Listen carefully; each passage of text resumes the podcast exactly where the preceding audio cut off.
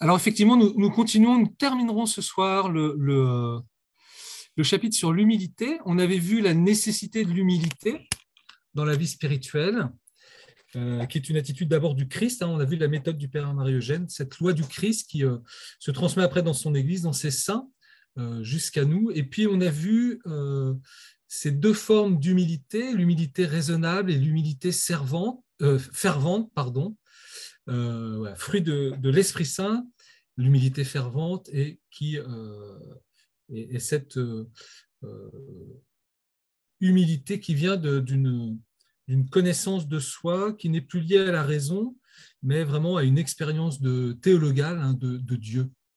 Et nous allons voir ce soir eh bien, comment le Père Marie-Eugène va, développer une sorte de typologie des formes d'humilité par rapport aux, différentes formes d'orgueil qui, euh, qui, peuvent nous, euh, enténébrer le, cœur et, l'esprit. Et puis, euh, un tout petit dernier chapitre sur les moyens, nous verrons les quatre manières d'acquérir cette, cette humilité. Donc la distinction est en fait entre l'humilité raisonnable et l'humilité fervente on l'a vu d'après la nature de la lumière qui les produit, donc soit la, lumière de la raison la lumière même de Dieu. Euh, il semble difficile au Père Marie-Eugène hein, de pousser la distinction plus loin pour chacune d'entre elles en essayant d'apprécier l'intensité de la lumière qui la produit et la perfection de l'attitude intérieure qu'elle crée, car l'une et l'autre échappent à une analyse précise. Du coup, une discrimination plus claire hein, et plus pratique aussi euh, euh, c'est toujours cela avec le Père Marie-Eugène, hein, c'est toujours en vue d'une mise en œuvre, d'une mise en route euh, qu'il déploie Je veux voir Dieu hein, dans notre cheminement vers Dieu, vers la sainteté. Et pour lui, une discrimination plus claire et plus pratique, c'est de distinguer les divers biens qui servent d'aliment à l'orgueil. Et donc, les diverses formes d'orgueil que l'humilité doit combattre successivement. Et donc, sous cet aspect, on va considérer l'humilité aux prises avec l'orgueil qui s'appuie d'abord sur les biens extérieurs, puis après avec l'orgueil de la volonté, puis l'orgueil de l'intelligence et avec l'orgueil spirituel. Donc, vous voyez, anthropologiquement, on va aller de ce qui est le plus extérieur d'une certaine manière au plus intérieur et des facultés les plus euh, euh, euh, les, moins importantes jusqu'au plus spirituel pas les moins importantes, mais les, plus extérieures jusqu'au plus spirituel. Et à partir de cela, eh bien, euh, euh, pour combattre ces formes de l'orgueil de plus en plus subtiles et de plus en plus dangereuses, parce qu'elles se nourrissent de biens eh bien, qui sont euh, de plus en plus précieux, l'humilité doit elle-même s'affiner et s'approfondir. Donc une progression logique de l'humilité qui s'établit ainsi, aussi bien d'ailleurs de l'humilité raisonnable que euh, de l'humilité fervente. Donc hein, les, deux, formes de lumière, hein, euh, la lumière de la raison et la lumière de, Dieu lui-même vont, rester, mais à travers voyez, cette typologie des orgueils et euh, de l'humilité à mettre en avant. Alors, c'est une, progression qui n'est pas forcément chronologique, voilà, qui est plutôt, je dirais pas ontologique, mais qui c'est pas va pas partir et puis l'autre va apparaître, mais il, va aller de, plus extérieur au, plus intérieur.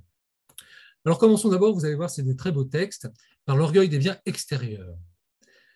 Donc, ces biens extérieurs sont tous ceux qui assurent honneur et considération, et donc, par conséquent les avantages et qualités extérieures. Mesdames, la beauté, par exemple, messieurs, la fortune, non, alors on peut inverser aussi, voyez, le nom, euh, le rang, les honneurs que nous recevons. Ces biens constituent une simple façade, brillante peut-être, qui dissimule très mal, nous en avons conscience, notre pauvreté intérieure. Je pense que là, il n'y a pas de, commentaire à faire. Cependant, nous aimons appuyer voyez, sur eux le sentiment de notre propre excellence et des exigences d'honneur euh, et, de louange. On voyait tout de suite l'orgueil, on va le revoir à plusieurs fois, c'est vraiment ce, euh, cette tentative de, euh, de nous appuyer que sur nous-mêmes, que sur nos propres forces, que sur les biens que nous avons, voyez, et de, de nous accaparer pour mener notre vie d'une certaine manière comme nous l'entendons et comme nous voudrions que les autres l'entendent. alors cette phrase est, terrible après, vous voyez, le monde ne s'y trompe pas, et après avoir satisfait aux exigences des conventions, sur le nom, le rang, la beauté, etc., il se réserve de porter intérieurement le jugement sévère de la justice.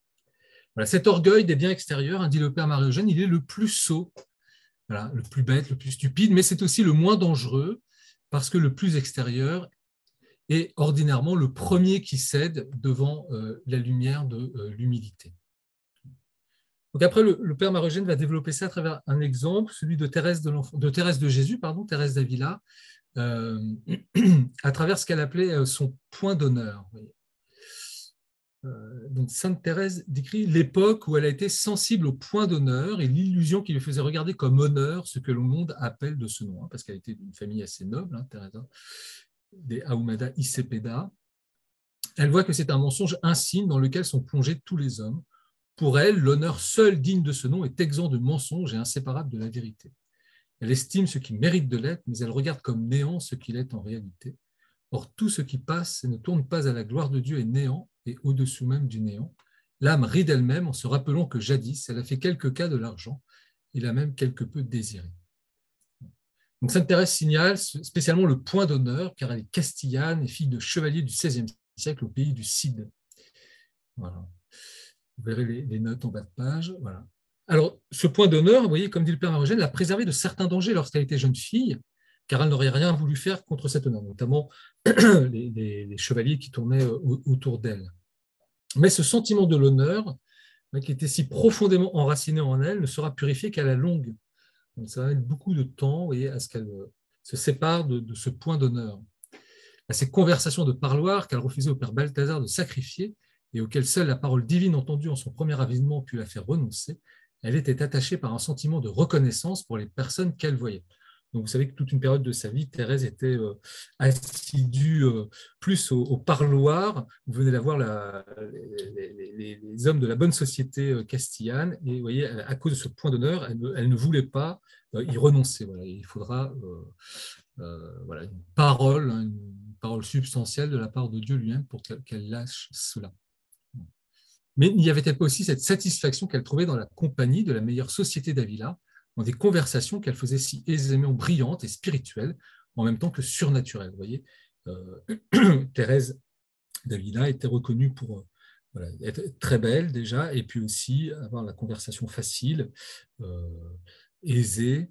Et, voilà. et vous voyez, elle va, va, mettre beaucoup de temps à, à être détachée de cela.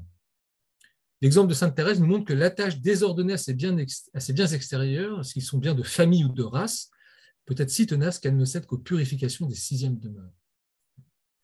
Ce que la Sainte nous dit des âmes murées dans les troisièmes demeures, parce qu'attachées trop raisonnablement aux biens de la terre ou soucieuses de leur honneur, nous montre les conséquences graves euh, d'un pareil dérèglement. On peut penser, vous savez aussi, ça me faisait repenser à, voilà, à François d'Assise, hein, euh, voilà, bourgeois, alors le panome mais de la bourgeoisie, etc. Vous savez, et ce baiser aux, lépreux, voyez, donc qui, qui d'une certaine manière se détache hein, de tous ses biens extérieurs, de son, de son nom, de sa, renommée, de, la place sociale qu'il occupe. Voilà. Et ce geste qu'il a d'aller embrasser ce lépreux euh, va euh, sûrement le, purifier, le détacher de cet orgueil des biens extérieurs et puis le faire progresser dans, dans la vie spirituelle. Aussi, la sainte poursuivra-t-elle avec sévérité toute susceptibilité orgueilleuse. Mais direz-vous, ce sont là de petites choses, des mouvements de nature, il n'y a pas lieu d'en faire cas. Veuillez ne point les traiter à la légère. Ces choses montent comme l'écume. Une chose n'est pas petite quand le danger est aussi grand que dans ses points d'honneur et dans la recherche des torts qu'on peut nous avoir faits. Voilà, donc on, peut, on pourra tous s'interroger sur ces biens extérieurs qui peut-être nous empêchent d'avancer, de, progresser. Un jour viendra enfin où l'âme verra parfaitement que l'on fait plus de bien en un jour quand on méprise la dignité du rang pour l'amour de Dieu que l'on en ferait avec elle en dix ans. Cette âme ainsi éclairée déjà parvenue en de hautes régions de la vie spirituelle. Et sur sa route, elle a découvert d'autres formes d'orgueil. Donc nous passons maintenant après l'orgueil des biens extérieurs à l'orgueil de euh, la volonté. Cet orgueil qui réside dans la volonté se nourrit des biens que la volonté trouve en elle-même alors vous voyez encore une fois, de son indépendance, de son pouvoir de commander et de sa force dont elle a pris conscience. il se traduit par un refus de se soumettre à l'autorité établie, une confiance exagérée en soi et par l'ambition dominatrice. vous voyez, hein, cet orgueil de la volonté, plus spirituel, plus profond, euh, qui est lié, vous voyez, cette indépendance, hein, ce refus de dépendre, et puis aussi euh, cette force, cette puissance euh, qui peut se déployer à travers une ambition et dominatrice ou une, trop grande confiance. C'est lui qui prononce le non serviam, donc je ne servirai pas, et qui désorganise toute société, la famille comme la société civile, en détruisant la subordination qui est le principe de l'ordre et de la collaboration. Retenons peut-être voilà, ce terme de collaboration qui est beau, voyez, de, participer avec les autres et de faire participer aussi les autres, de faire grandir les autres. Et puis, euh, voilà, on pourrait peut-être mettre, voyez, indépendamment, cette espèce d'individualisme hein, qui, atomise la société euh, de nos jours, parce que euh, bah, chacun ne veut s'appuyer que sur lui-même d'une certaine manière. Et puis, bien sûr, il refuse ou rend difficile la soumission à l'égard de Dieu, ou encore, croyant à la puissance et à l'efficacité de ses efforts, même dans le domaine surnaturel, il ne comprend pas la parole de Jésus. Voyez, sans moi, vous ne pouvez rien faire. Ou celle de Saint Paul, c'est Dieu qui fait le vouloir et le faire. Donc là, vous voyez, plutôt ce qu'on appelle, d'une manière plus profonde, voyez, de, vouloir tout faire par soi-même, d'y arriver à la force du poignet, voyez, même. Et donc toujours ce, ce refus de recevoir, et de dépendre, puisque avec Dieu, nous ne savons que sans lui, nous ne pouvons rien faire. Ainsi, l'orgueil de la volonté, en se refusant à toute soumission, s'oppose au règne de Dieu et euh, à l'emprise de la grâce, c'est-à-dire à recevoir. Seul le Christ Jésus, venu pour servir et non pour être servi, qui s'est fait obéissant jusqu'à la mort et la mort de la croix, peut apprendre par son exemple la noblesse et la valeur de euh, la soumission. Vous voyez, on retourne à l'être du Christ, hein, dont nous participons, puisque nous, nous vivons de la grâce de Jésus qui nous montre, hein, alors vous voyez, sa volonté, elle était forte, puisqu'il a traversé tout pour donner sa vie jusqu'à la mort, mais pour nous, et puis pour faire la volonté euh, de son Père. Et les abaissements du Christ, lorsqu'il faut les partager, restent une folie pour les chrétiens, tant que la lumière de Dieu euh, n'est pas descendue euh, sur leur âme. Ça, c'est valable. Vous voyez, il faut, l'interpréter chacun selon notre, notre vocation, notre, notre condition de vie, voilà, notre, notre état de vie, etc. Du coup, vous voyez, les premières oraisons contemplatives, en révélant obscurément à l'âme une présence transcendante dans les flots suaves de la quiétude ou dans l'impuissance de la sécheresse, atteignent l'orgueil en enchaînant la volonté. Vous voyez, cette espèce d'impuissance que nous pouvons ressentir dans, l'oraison.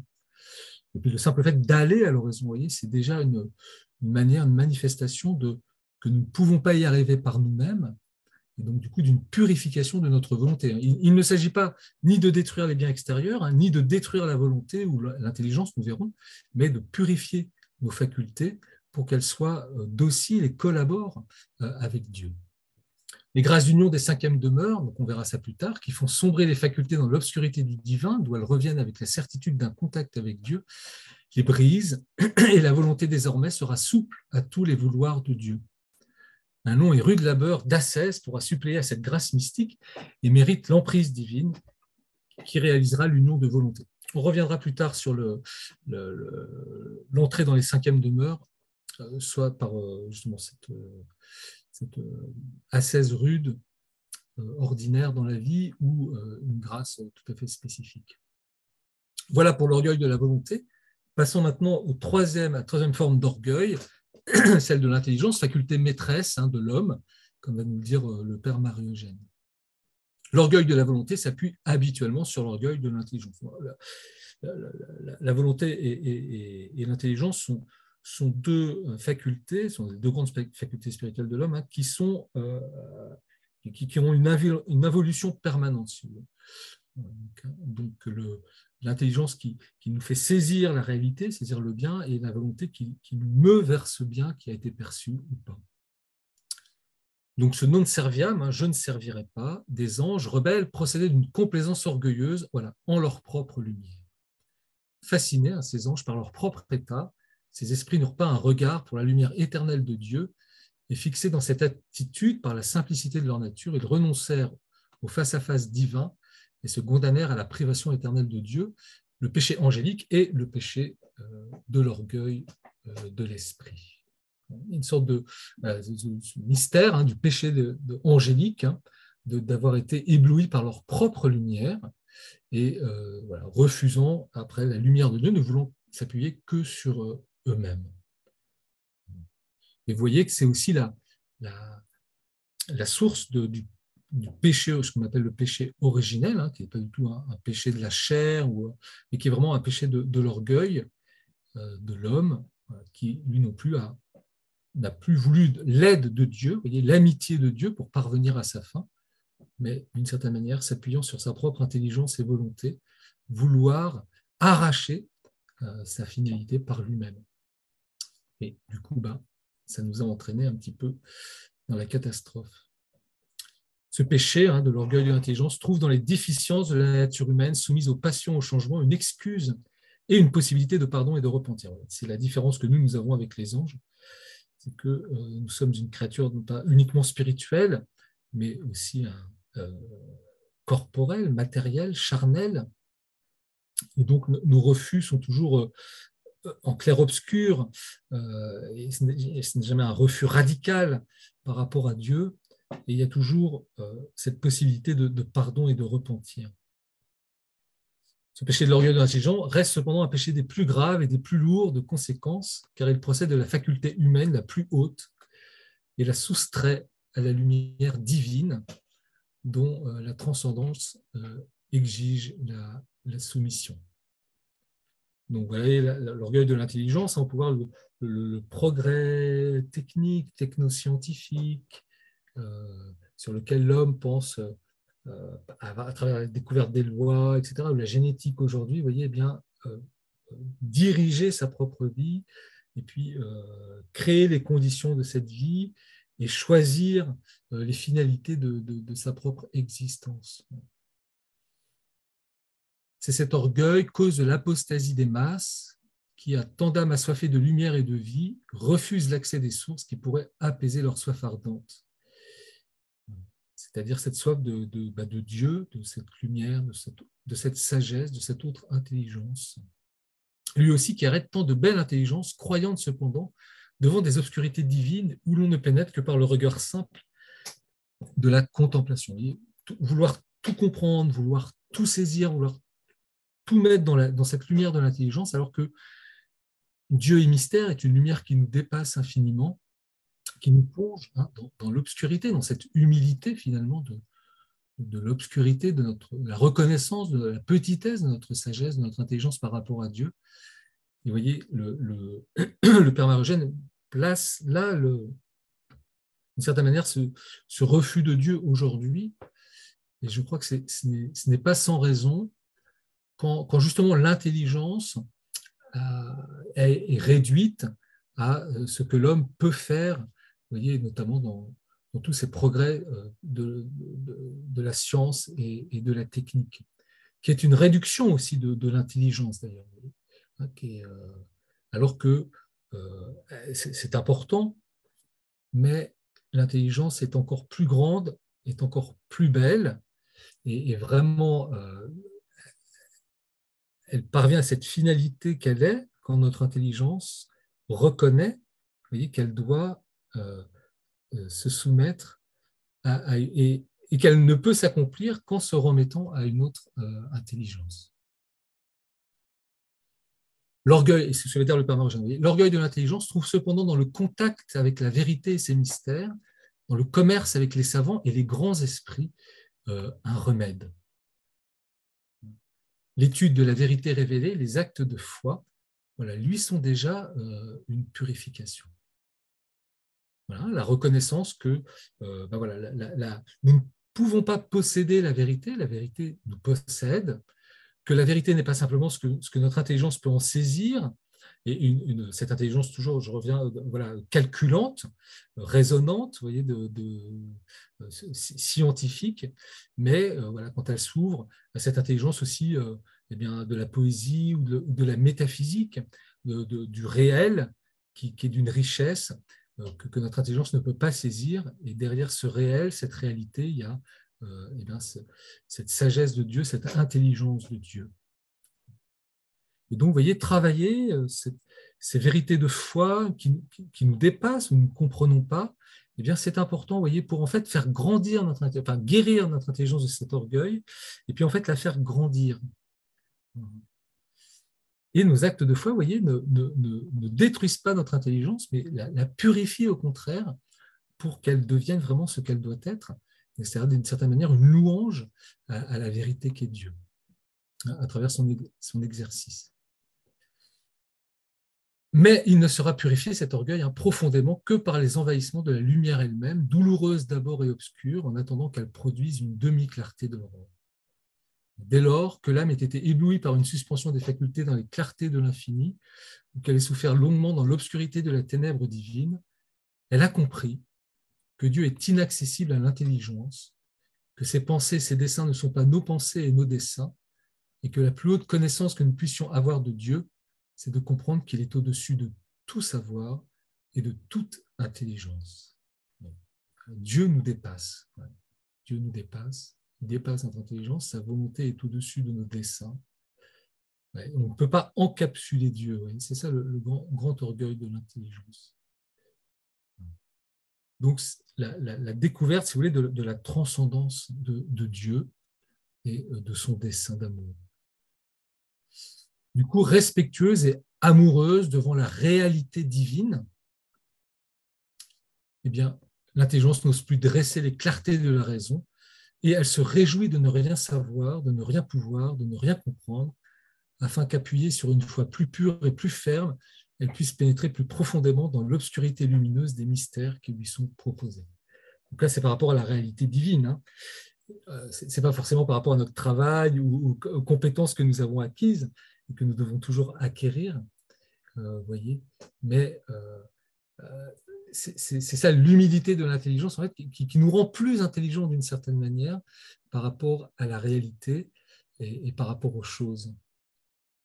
Dans ces régions où la connaissance défaille, l'orgueil de l'intelligence est purifié. Aussi, la lumière arrive à flot dans l'âme qui découvre toutes choses en leur place dans la perspective d'éternité.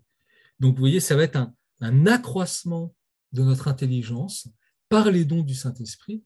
Hein, c'est ce qu'on appelle la, notamment le don de sagesse, hein, un des dons du Saint-Esprit, ou de science, qui nous fait voir toutes choses comme Dieu les voit.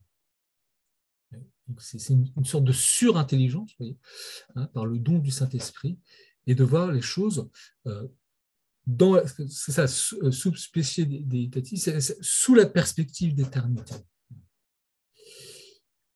Euh, par exemple, voir que toutes choses, tous les êtres, eh bien, sont, euh, créés, sont des créatures, donc sont, sont, créés par Dieu à chaque instant, aimés par lui. Aussi, Sainte Thérèse ne peut-elle s'empêcher de souhaiter cette lumière à ceux qui ont la charge des grands intérêts des peuples? Bienheureuse l'âme que le Seigneur élève à l'intelligence de la vérité, ou comme cet état est bien fait pour les rois, quelle équité ne verrait-on pas fleurir dans le royaume? Que de mots on éviterait, combien aurait déjà été euh, détourné? Oui, on, voit bien hein, tous les dictateurs, ces, hommes qui veulent asseoir leur pouvoir. On l'a en ce moment avec Hérode, hein, tous ces textes qu'on a eus pendant les, fêtes de Noël. Il y a vraiment une opposition entre deux rois, hein, ce roi d'humilité qui est Jésus, et puis ce roi Hérode, euh, consumé par l'orgueil, euh, consumé par euh, cette soif de pouvoir, de domination, voyez, et du coup qui entraîne, oui, qui a tué ses enfants, voilà, qui, et qui entraîne son peuple à la catastrophe, alors que le roi humble, comme Jésus, ou David, voyez, par exemple, ou Salomon, eh bien, dans la lumière divine, essayent d'être des rois justes, équitables envers tous. Comment ne pas faire note de ces réflexions et ce souhait alors que la décadence de la civilisation chrétienne, les désordres et les luttes qui affligent le monde trouvent leur source en de fausses lumières ou idéologie édifiée par l'orgueil de l'esprit. Rappelons-nous hein, que euh, euh, Dieu est écrit en 49 et en 51, et, certains chapitres ont, en fait, ont été préparés par des, cours d'oraison que donnait le Père Marie-Eugène dans les années 30. Donc on voit bien que la période où il est, c'est eh bien le, nazisme et aussi le communisme. Mais si aujourd'hui nazisme et communisme ont, disparu plus ou moins, on n'est jamais à l'abri euh, d'autres idéologies peut-être plus, sournoises et plus pernicieuses. Tout ça, c'est une invitation aussi à, réfléchir hein, par rapport à, à, nous et puis par rapport à notre époque. Enfin, il y a un dernier orgueil, l'orgueil spirituel, qui est le, plus grave, le plus dangereux, vous allez voir. De ce péché, de l'attitude qu'il crée, de son châtiment, l'Évangile nous offre un exemple vivant dans la parabole du pharisien et du publicain. Vous allez voir, c'est très très beau. Deux hommes montèrent au temple pour prier, l'un était pharisien, l'autre publicain. Ainsi qu'il convient, le pharisien s'avance près du sanctuaire. S'il fût resté au fond du parvis, on se serait étonné à bon droit car c'est un homme religieux et considérable. je vous avais déjà parlé des pharisiens. Le Père marie a tout à fait raison. Les pharisiens sont, des hommes qui aiment Dieu et qui voudraient que cette loi de Dieu soit vécue par tout le peuple d'Israël. Et donc qu'ils s'avancent devant Dieu dans le sanctuaire, c'est normal, c'est juste. Il prie ainsi, Ô mon Dieu, je vous rends grâce de ce que je ne suis pas comme le reste des hommes, qui sont voleurs, injustes, adultères, et en particulier comme ce publicain je jeûne deux fois par semaine, j'offre la dîme de tout ce que j'achète. Certes, dit le Père Marie-Jeanne, tout cela est la vérité, et il ne se glorifie de rien qu'il ne fasse réellement. Quant au publicain se tenant à distance, il n'osait même pas lever les yeux au ciel, mais il se frappait la poitrine, disant Ô Dieu, ayez pitié de moi, pauvre pécheur. Le publicain, ce voleur authentique et détesté, se met lui aussi en la place qui lui revient et confesse les péchés qu'il a commis tous deux sont vrais, hein, on pourrait dire tous deux sont dans la vérité, mais le pharisien se glorifie de sa vertu, comme si elle était sienne, il s'appuie dessus, voyez, toujours. Le publicain s'humilie de son péché. Dieu semble oublier et la vertu et le péché.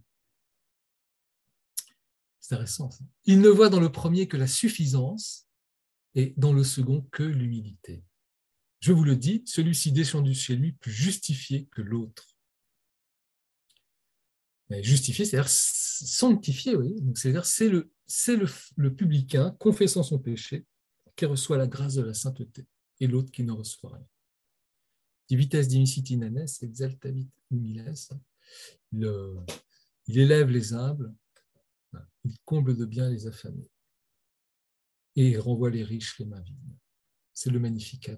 Il élève les humbles et renvoie les riches, les malades. Il élève même, on dirait, en grec, c'est plus juste les humilier. Ce pharisien qui devant Dieu se glorifiera de ses œuvres spirituelles, se glorifiera devant Jésus de son attachement à la loi de Moïse et de cette filiation d'Abraham qui, lui vaut de qui lui vaut de faire partie du peuple choisi entre tous. Cette fidélité orgueilleuse qui s'est cristallisée en multiples pratiques extérieures l'empêche de reconnaître celui que les patriarches et les prophètes eussent désiré voir et n'ont point vu, le Messie annoncé, le Verbe incarné lui-même qui se présente à lui. Vous voyez, l'orgueil spirituel, ce, pharisien qui, qui s'enorgueillit de ses biens spirituels, il est de la race du peuple élu, il est un pharisien, il pratique la loi, etc., eh bien, le rend aveugle à voir justement celui pour lequel il fait tout cela. Pourquoi? Parce qu'il s'en appuie, il se glorifie de cela. L'orgueil spirituel se glorifie en effet non seulement de ses œuvres, comme si elles étaient uniquement de lui, mais de ses privilèges spirituels. double, double qualité de l'orgueil spirituel, si je puis dire.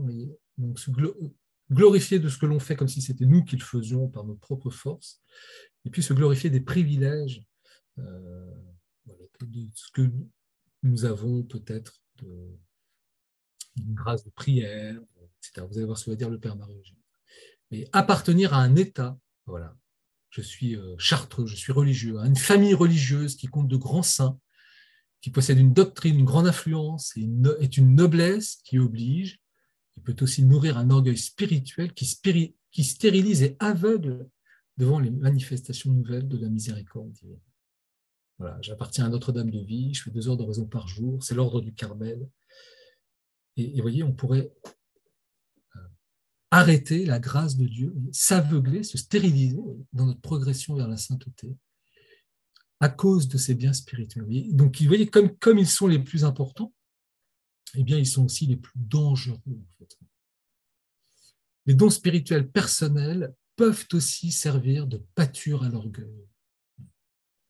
Les grâces d'oraison enrichissent le contemplatif, laissent leurs traces profondes dans l'âme, donnent une expérience précieuse, fortifient la volonté, affinent l'intelligence, augmentent la puissance d'action, assurent au spirituel un rayonnement puissant. Vous voyez, parce, que, parce que les dons euh, voilà, spirituels, personnels que nous recevons, bah, eh bien, bien sûr, ils, enrichissent notre personne, guérissent profondément voyez, nos, nos facultés, etc. Et ça, il ne faut pas le mettre de côté. Ces grâces sont reçues toujours dans l'humilité qu'elles créent et la reconnaissance qu'elles provoquent. Vous voyez, quand on reçoit ces grâces-là, elles mettent dans l'humilité, elles mettent dans la vérité, au départ. Mais vous voyez, la lumière qui les accompagne disparaît. Leurs effets dans l'âme restent. Donc finalement, on oublie la source et on ne garde simplement que les effets. Et donc, on peut se les approprier. La tentation peut venir ensuite, subtile et inconsciente. Elle vient presque nécessairement tellement l'orgueil est tenace, c'est le démon malin d'utiliser ses richesses spirituelles pour s'exalter et paraître, pour servir un besoin d'affection ou de domination, ou simplement pour faire triompher des idées personnelles. Donc ce qui au départ était une grâce et dont nous avons pris conscience, eh bien, au fur et à mesure, avec l'orgueil, etc., nous nous l'accaparons. Et d'une certaine manière, comme dit le Père Margène, la personnalité idolâtre d'elle-même se substitue à Dieu lui-même, et ce qu'elle avait reçu pour être instrument et moyen, elle l'utilise pour s'imposer comme une fin et un Dieu à elle-même et aux autres. Comment ne pas penser là voyez, à tout ce qui est abus, dont on a parlé, dont on parle beaucoup dans l'Église, hein, abus d'autorité, abus de pouvoir, abus de, destruction des personnes. Pourquoi? Parce qu'à ce moment, et souvent, voilà, c'est des, prêtres euh, comme le père Prenat ou des gens comme ça. je j'ai personne, mais, mais de, fortes personnalités, des gens qui ont sûrement reçu des grâces, eh bien qui les ont euh, prises pour elles-mêmes. Elles se sont idolâtrées et au lieu d'être un instrument et un moyen pour faire avancer les les autres vers Dieu, eh bien, l'ont utilisé pour s'imposer elles-mêmes et s'imposer aux autres et euh, pour les détruire. En fait. le, père Marie-Eugène, on pourrait prendre un autre exemple, vous voyez, par exemple, euh, que, qui est la même idée qui, dans un texte de, Bernanos, qui me revient en mémoire, euh, sur Luther, par exemple. Luther a, reçu des grâces incroyables de connaissance de Dieu, de connaissance de, ce l'Église, de la sainteté, etc. Et dans une période où, il y avait des, scandales dans l'Église. Et, sûrement que, je crois que le père Marie voyez, Luther avait sûrement une vocation à, remettre de l'ordre dans tout cela, etc., par sa sainteté. Et à un certain moment, voyez, l'orgueil prend et au lieu d'être cet instrument qui, aurait purifié, sanctifié l'Église, etc., comme l'a été euh, François d'Assise à son époque, hein, redresse cette Église qui s'effondre, eh bien, d'une certaine manière, cela a été détourné. Alors, je ne veux pas porter de jugement, mais c'est pour montrer, voyez, qu'à à, l'origine, il, y a un don qui est fait, voyez, à, des personnes, etc., très, très fort, très haut, des, dons spirituels excellents euh, et qui vont être détournés au profit de, la personne. Et corruption optimi pessima, hein, c'est un point latin, la corruption du meilleur est la pire, bien sûr. Voilà, c'est ce que dit le Père Marigène. Corruption optimi pessima, la corruption de ce qu'il y a de meilleur, voilà, engendre le pire. Et d'ailleurs, bah, il cite euh, Luther. On ne peut songer sans frémir à certaines chutes lamentables d'âmes favorisées de Dieu. Luther, nous semble-t-il, aurait pu édifier sa théorie de la foi-confiance qui justifie s'il n'avait senti des débordements pacifiants de la miséricorde. Il a, ressaisi ce que c'était la, foi, et pas simplement d'abord l'adhésion à des vérités, mais aussi et surtout la remise de soi confiante à Dieu qui nous aime, etc Et c'est ça qui nous justifie, en fait. C'est ça qui nous donne la grâce.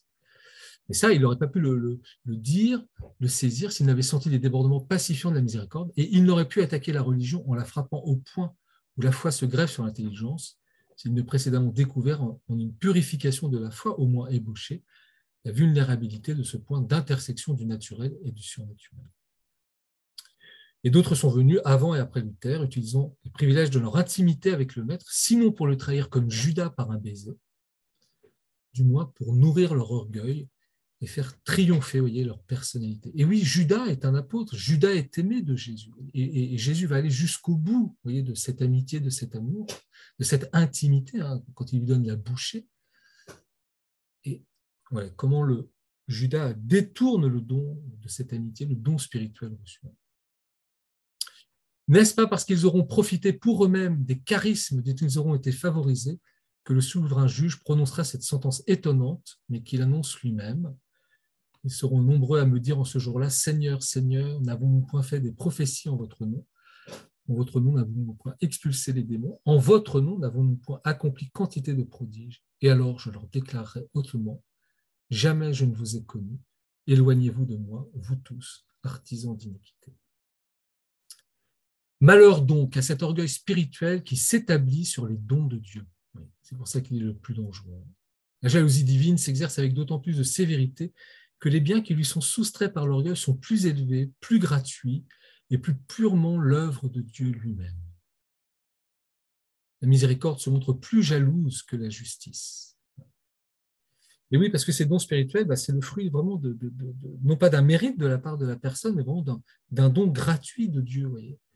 Et, c'est ça la, sauvagerie, c'est la destruction de cette, cette, gratuité. Et vous voyez peut-être que euh, bah, dans certaines conséquences euh, qui arrivent sur les autres et, sur les plus petits, voyez, on voit à quel point le détournement de, ce don spirituel blesse profondément l'ensemble de la création, des créatures, et vraiment s'oppose au dessein divin et à ce que Dieu voudrait que ce soit. Du coup, c'est ça cette phrase. Vous voyez, la miséricorde se montre plus jalouse que la justice. Lésée par l'orgueil, elle se montre plus exigeante pour les faveurs surnaturelles dont il jouit que pour les dons naturels et les vertus qu'il s'attribue en propre. Le pharisien qui étale orgueilleusement ses œuvres s'en va les mains vides. Le même pharisien qui se glorifie du privilège qu'il a fait fils d'Abraham est aveugle devant la lumière du Verbe. Le prophète qui a joui de son charisme va au feu éternel. Seuls les saints qui ont vu sous la lumière de Dieu la gravité d'un tel orgueil peuvent nous expliquer les exigences de Dieu sur ce point et la sévérité de telles sentences. Vous voyez, en fait, c'est, euh, il ne faut pas avoir peur de ce Pierre mais c'est, comment rester dans, finalement dans l'action de grâce, c'est-à-dire dans, dans, la, l'étonnement du don de Dieu. Et garder cette âme d'enfant, finalement, qui reçoit tout. Sans moi, vous ne pouvez rien faire.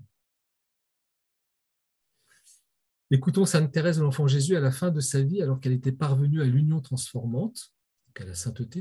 Ma mère, disait-elle, si j'étais infidèle, si je commettais seulement la moindre infidélité, je sens que je le paierais par des troubles épouvantables et je ne pourrais plus accepter la mort.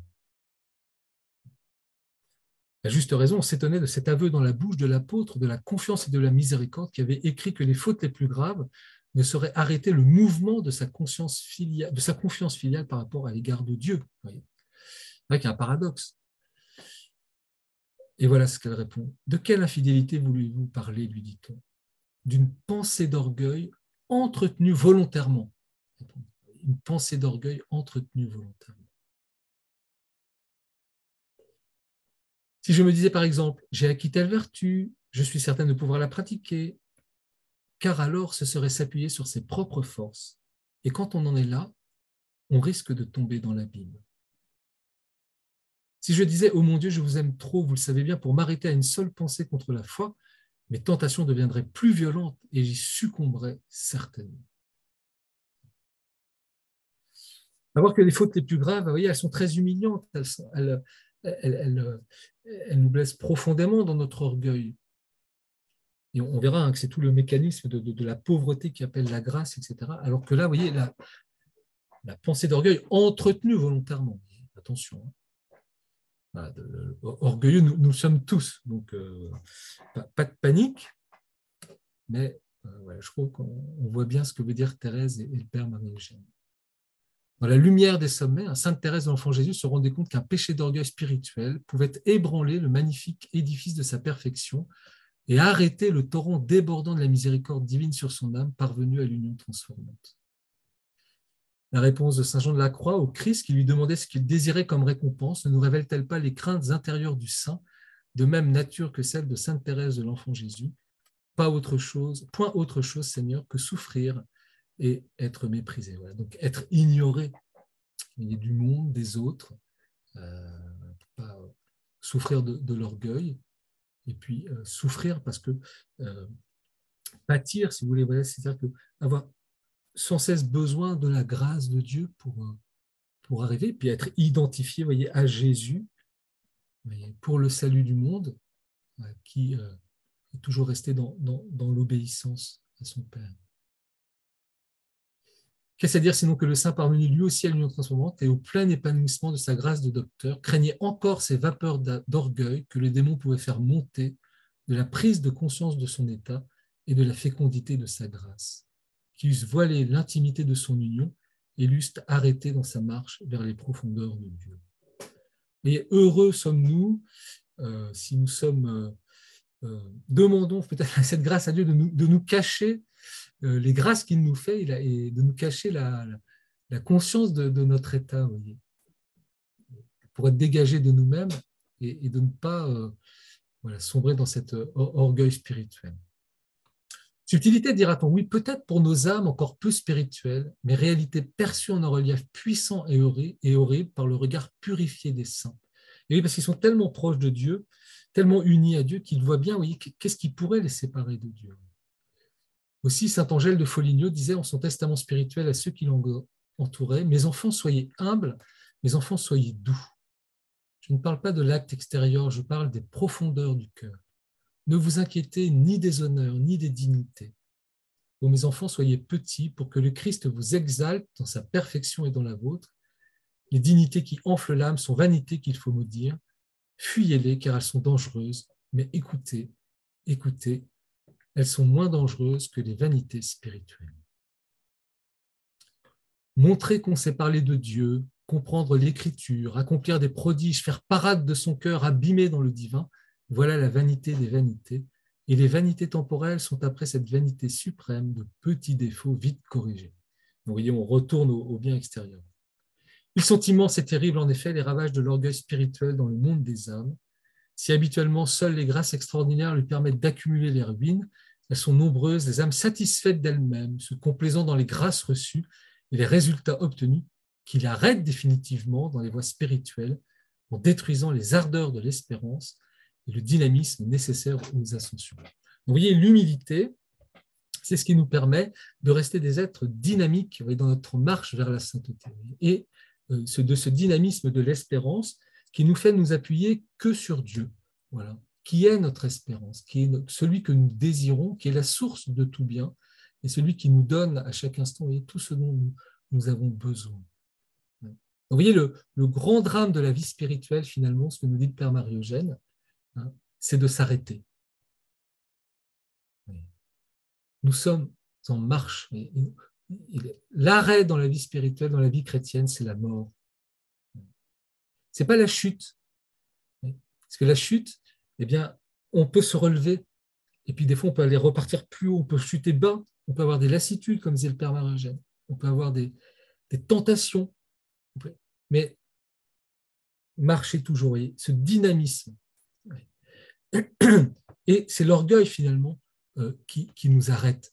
Pas notre pauvreté, pas nos faiblesses, pas nos péchés, pas nos chutes. Alors voilà, on va vite terminer. Euh, la, fin du chapitre sur l'humilité. Voilà, donc euh, le Père Marogène va nous donner quelques petits conseils. Est-ce qu'il y a des moyens pour acquérir euh, l'humilité? Ben oui, il va en voir quatre, vous allez voir. alors, écoutons-le. Les mots graves dont il est la source, les formes de plus en plus subtiles sous lesquelles il se dissimule, doivent créer chez le spirituel la crainte salutaire et comme la hantise de l'orgueil, tandis que la richesse divine qu'attire l'humilité la lui rendre souverainement désirable. Comment acquérir cette vertu? Alors nous ne pouvons que traiter brièvement ce problème pratique, maintes fois d'ailleurs abordé. Dès les premières demeures, Sainte Thérèse a souligné que l'âme doit établir les fondements de l'humilité sur la connaissance de soi. On avait vu le chapitre et vous avez vu comment ce chapitre de l'humilité euh, reprend d'une certaine manière en l'approfondissant ce chapitre sur la connaissance de soi.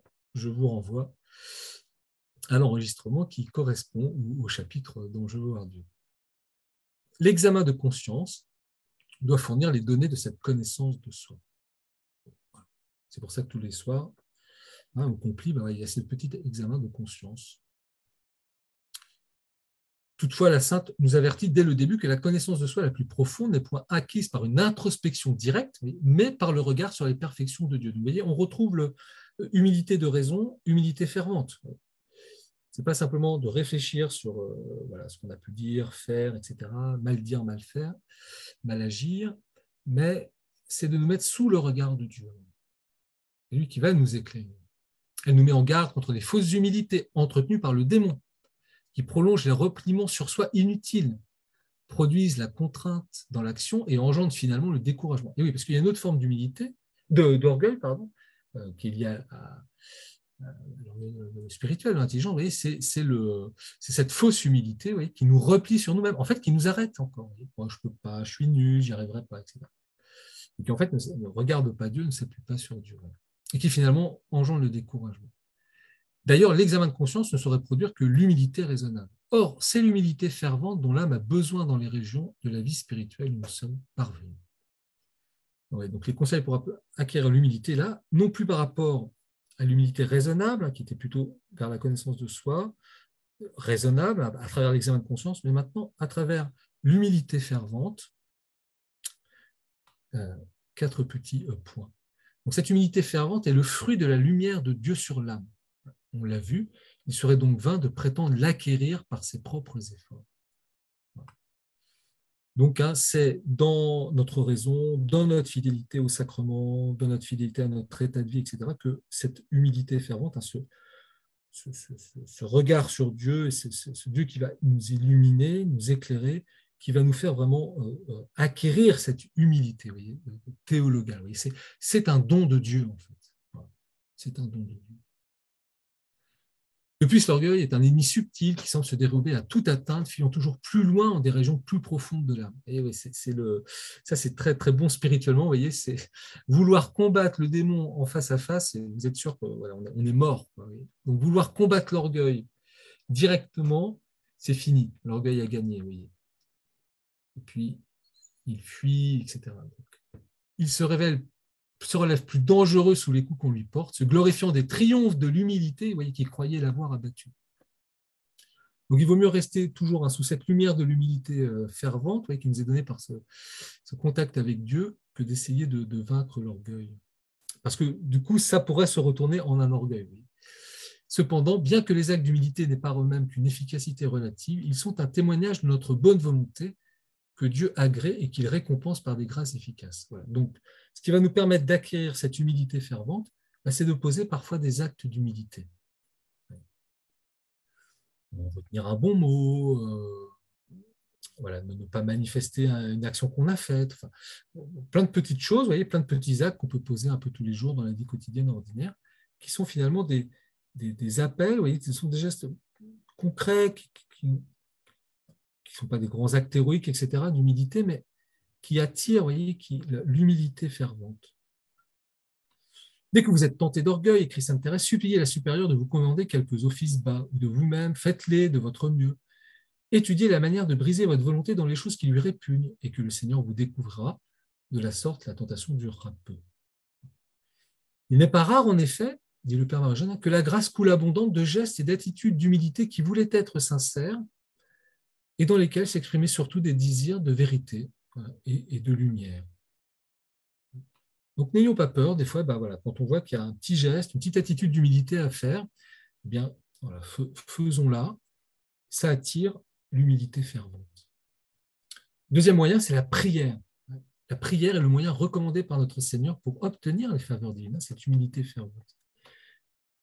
Alors, elle cite encore Sainte Thérèse d'Avila Quel remède avons-nous, mes sœurs, contre cette tentation? Le meilleur semble être celui que notre Maître nous enseigne. Il nous dit de prier et de supplier le Père éternel de ne pas permettre que nous succombions à la tentation. Et oui, car la prière, prier, c'est montrer notre impuissance, puisque c'est demander à quelqu'un, euh, euh, la, prière d'intercession est très importante, c'est un des grands sens de la prière, c'est de demander, c'est la, prière de demande. Donc dès que nous commençons à prier, même si c'est l'oraison, la rencontre de cœur à cœur avec Dieu, etc., bien sûr, euh, la gratuité, mais dans la prière, il y a aussi toujours cette, nous montrons que, nous attendons tout de Dieu. Et ça, c'est très important. Et du coup, bah, voyez, la prière, c'est un bon moyen d'acquérir cette humilité. Le pauvre, voyez, conscient de sa misère, tend la main. Nous sommes des mendiants, nous sommes des pauvres. L'orgueilleux qui voit son orgueil doit se faire mendiant de la lumière de vérité qui crée l'humilité. Et sa prière doit se faire d'autant plus instante que l'orgueil est plus grand et que l'humilité est le fondement et la condition de tout progrès spirituel. Fréquemment, la Sainte Église met sur les lèvres du religieux l'ardente supplication du miséréré, psaume 50, hein, demande de pardon et de lumière dans le péché. Constamment, l'orgueilleux, conscient de son péché que Dieu a maudit, doit se ranger à la dernière place parmi les pécheurs pour attirer sur lui un regard de la miséricorde divine. Et là, vous voyez, c'est très beau. L'orgueil qui a pris l'habitude de supplier humblement fait jaillir de lui-même une source de lumière et de vie. Peut-être que ben voilà, des fois nous avons un orgueil, euh, comme on dit, mal placé, de bien extérieur, de, volonté, d'intelligence. C'est lié à, peut-être à notre héritage, à notre atavisme, à des actes que nous avons posés. mais l'important, c'est de jeter même cet orgueil sous la lumière de Dieu et de supplier humblement. Et donc, vous voyez, la prière est fondamentale pour ça. C'est un des grands remèdes pour attirer l'humilité, pour devenir humble. Troisièmement, il est nécessaire de demander la lumière de l'humilité, c'est ce que nous venons de voir avec la prière, il n'importe pas moins de la bien recevoir. Et, et ça, c'est plus difficile. Lorsque l'âme vit placée sous cette lumière à la fois purifiante et humiliante qui lui découvre le mal qui est en, en elle, lorsque son indignité lui apparaît évidente, comme dans un appartement où le soleil donne en plein et il n'y a aucune toile d'araignée qui puisse demeurer cachée, qu'elle découvre la profondeur de sa misère et qu'elle est tellement éloignée de la vaine gloire qu'il lui semble impossible d'en avoir. vous voyez là le fruit d'humilité fervente, hein, vraiment de la lumière de Dieu qui nous révèle nos toiles d'araignée, etc. Et qui ça met vraiment à genoux. Eh bien, qu'est-ce qu'elle doit faire? Qu'est-ce qu'on doit faire à ce moment-là? Eh bien, nous devons remercier Dieu avec effusion de cette lumière et conserver précieusement la conviction savoureuse qu'elle lui apporte, c'est une réponse à la prière. Voyez, rendre grâce lorsque ben, euh, Dieu nous met dans la vérité de ce que nous sommes. Et parfois, ça se fait aussi en public. c'est moi qui rajoute ça. On va voir, c'est la quatrième euh, solution, hein, c'est des humiliations. Euh, voilà. Mais voyez, et, du coup, voyez, c'est ça qui maintient aussi le dynamisme spirituel. C'est très beau. Hein euh, voilà, c'est pas toujours facile, on n'y arrive pas tout le temps. Mais euh, au lieu de se replier sur soi, etc., eh remercier Dieu. Et je suis un orgueilleux Seigneur. Merci de me le montrer. Et euh, voilà, ça met dans la paix et dans la joie. Et puis, voilà, ça permet de continuer et puis d'avancer. Et puis, c'est la réponse à la prière que nous avons demandée. Seigneur, hein, mon cœur semblable au tien, disait Thérèse de l'Enfant Jésus. Seigneur, euh, Jésus doux et humble de cœur, rendez mon cœur semblable au vôtre. Enfin, le quatrième moyen, encore un plus difficile peut-être, il est une autre réponse divine, moins savoureuse parfois, mais que la même reconnaissance doit accueillir, c'est l'humiliation elle-même. Alors ça, je pense que on, en est tous, euh, euh, on a tous vécu cela. Et puis on les fait vivre aussi aux autres. On oublie aussi, c'est l'humiliation. Ces humiliations que nous apportent nos déficiences, nos tendances peut-être déjà rétractées, nos défaites. On pense, à, on voulait être des parents parfaits. Et puis, je ne sais pas pourquoi, Gaston ce soir, mais j'avais envie de l'étrangler. Il m'a énervé, la, gifle est partie. je suis un père ou une mère indigne. Ou j'ai dit, aujourd'hui, Père Gilles, je ne sais pas pourquoi, cette personne, j'ai dit cette parole, c'est une parole blessante, alors que de la bouche d'un prêtre devrait sortir que des paroles apaisantes bonnes et constructives, comme dit Saint Paul. Et voilà, paf, l'humiliation. Les erreurs, sinon la malveillance du prochain, sont de précieux témoignages de la sollicitude de Dieu, merci Seigneur, qui use pour la formation des âmes de toutes les ressources de sa puissance et de sa sagesse. Alors, ce n'est pas que Dieu hein, veut nous humilier, hein, il permet l'humiliation. Puis comme il nous connaît très bien, etc., c'est toujours juste. Euh, euh, le, danger, euh, je me permets un petit, petit commentaire qui, est plus du Père Gilles plutôt que du Père Marogène. Le danger pour nous, c'est quand nous, voulons prendre la place de Dieu par rapport aux autres. Alors je pense qu'il faut, peut-être que des fois on peut avoir des lumières, etc. Hein, mais et qu'on pratique le sport de l'humiliation, d'humilier les autres pour les faire grandir. Bon, il faut y aller doucement. Euh, mais ça peut être un principe dans l'éducation de temps en temps, etc. aussi, hein, pour des parents, par rapport à leurs enfants, mais il faut y aller. Euh, Dieu, lui, l'humiliation que nous recevons, euh, si nous la prenons comme, comme un acte éducatif de la part de Dieu, etc., c'est toujours bon, vous voyez, c'est toujours, même si ça fait très mal, etc., puis même si ça vient par des instruments intermédiaires, et c'est la reconnaissance, voyez, l'acceptation, où est aussi la limite, voyez, à ne pas se faire marcher sur les pieds, à ne pas, se faire détruire aussi. Hein, quand on tombe sur un, pervers narcissique ou quelqu'un au bureau qui, qui, est, un, malade, un supérieur qui est complètement malade, il faut parfois dire stop. Voyez, donc il faut, il faut aussi avoir du jugement, de la jugeote, pour ne euh, pas prendre aussi ce que dit là le père Marigène, toujours au, pied de la lettre. Mais il n'empêche que bah voilà, les humiliations, eh bien, elles nous font entrer aussi dans, l'humilité, elles nous emmènent aussi l'humilité, et on doit les accueillir avec, reconnaissance. Comment les juger autrement lorsqu'on voit toute grâce profonde jaillir de l'humiliation comme de son terrain normal? Et, c'est vrai, c'est vrai, je, dois le reconnaître. Parfois, vous savez, on subit une grosse humiliation ou quelque chose, et puis Après, il va y avoir quelque chose de, de, fécond, soit dans le travail, un contrat, ou, euh, une parole qu'on va dire, ou, quelque chose, comme si déjà le, Seigneur prévenait pour pas qu'on s'attache à ce qui, peut être une réussite de nous, et puis aussi pour nous tenir dans, l'humilité, puis parce que nous avons reçu à ce moment-là la lumière qu'il fallait, ou, euh, le, succès dans, dans l'entreprise que nous avons, que nous avons commencé. Donc, accepter les humiliations est un devoir. Alors, avec le bémol que j'ai mis tout à l'heure, hein, je pense que voilà, des fois, euh, il, faut, il, faut stopper l'humiliation quand, quand c'est une, persécution ou quelque chose qui n'est pas juste, qui ou qui dépasse toute limite. En remercier Dieu indique qu'on en a compris la valeur. déjà, il faut les accepter après, il faut remercier Dieu. Voyez et puis alors après, vous avez aussi bah, les demander. Voilà. Avec Saint Jean de la Croix, c'est déjà être avancé dans les profondeurs de la sagesse divine. Oui, je crois que c'est même être très, très avancé. Donc, vous voyez, accepter l'humiliation, remercier, puis même des fois demander. Voilà.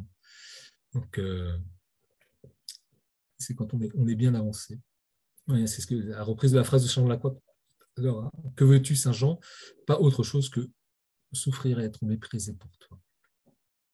Rangeons-nous humblement, dit Sainte Thérèse de l'Enfant Jésus, parmi les imparfaits. Estimons-nous de petites âmes qu'il faut que le bon Dieu soutienne à chaque instant. Il suffit de s'humilier, de supporter avec douceur ses imperfections. Voilà la vraie sainteté. Je trouve que ça, cette phrase, elle, est, incroyable. Vous voyez, la vraie sainteté, supporter avec douceur ses imperfections. C'est beau, hein, oui, c'est pas. Voilà. Et puis on pourrait dire aussi supporter avec douceur les imperfections des autres. Voilà la vraie sainteté. Apprenez de moi que je suis doux et humble de cœur, proclame Jésus. L'humilité et la douceur sont ses vertus caractéristiques, hein, le parfum personnel de son âme, celui qui laisse sur son passage et qui indique les lieux où il règne.